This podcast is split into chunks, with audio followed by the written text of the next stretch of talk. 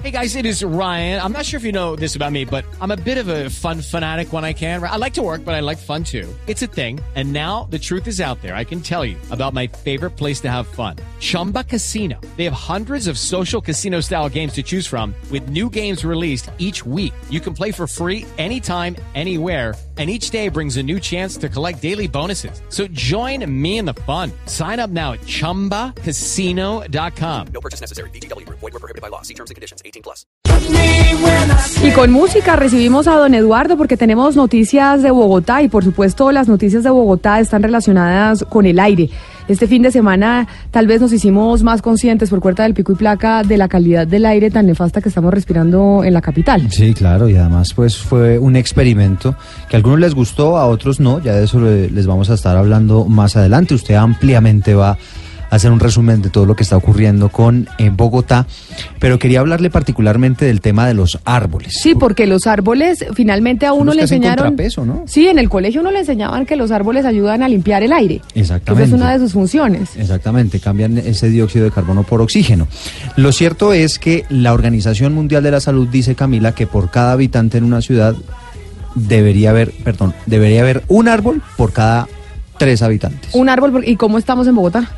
Y esa es la pregunta que le quiero trasladar precisamente a Luis Fernando Acosta, que hizo una investigación alrededor de este asunto sobre cómo estamos en eh, materia de árboles para ver si efectivamente podemos hacerle por ese lado el contrapeso a esto que está ocurriendo con el aire en la capital del país, Luis Fernando. Pero sobre todo antes de Luis Fernando es porque hemos visto cómo mucha gente ha protestado por la tala Ah, de árboles claro. de la administración de Enrique Peñalosa. Exactamente, y sobre todo hay una protesta que se está llevando a cabo en la ciudad de Kennedy, en ciudad de Kennedy, en la localidad de Kennedy, perdón, en la localidad de Kennedy, donde efectivamente se están talando unos árboles y la comunidad dice, hombre, pues cómo es que tenemos mala calidad del aire, llegamos a estas medidas tan extremas y siguen talando árboles en Bogotá. Luis Fernando, ¿cómo estamos nosotros de árboles en la capital? Si, si, si tiene que haber tres árboles por habitante, ¿cuántos tenemos nosotros en Bogotá?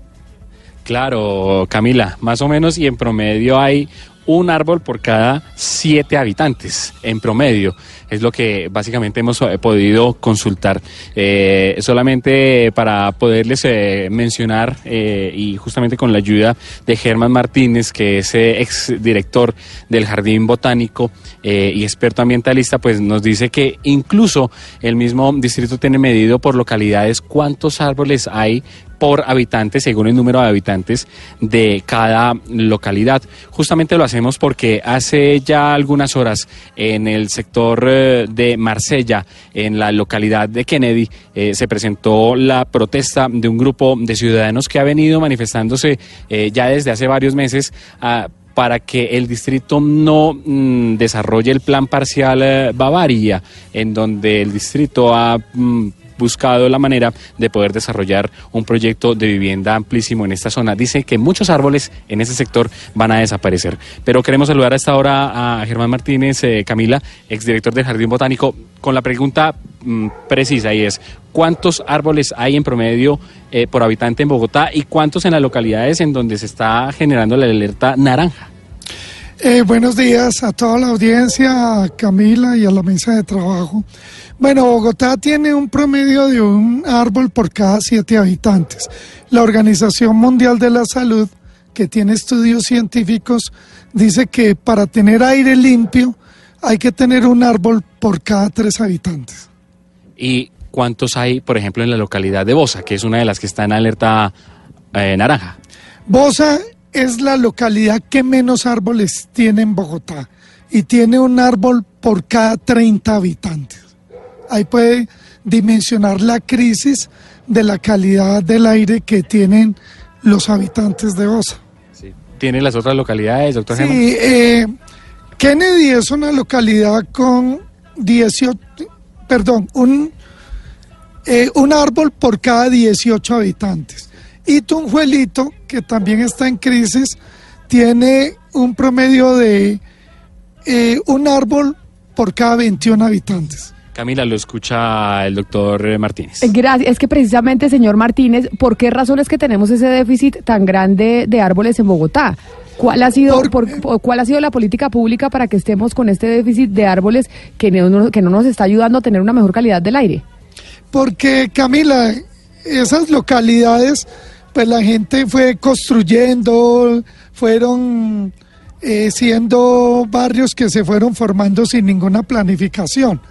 Entonces, por ejemplo, Bosa era una de las zonas más ricas en árboles y a medida que la fueron construyendo fueron tumbando todos los árboles. Pero, do- doctor Martínez, esto quiere decir entonces que un aporte que podríamos hacer desde la ciudadanía, señor Pombo, es que si tenemos espacio en algún lado, es eh, plantar un arbolito.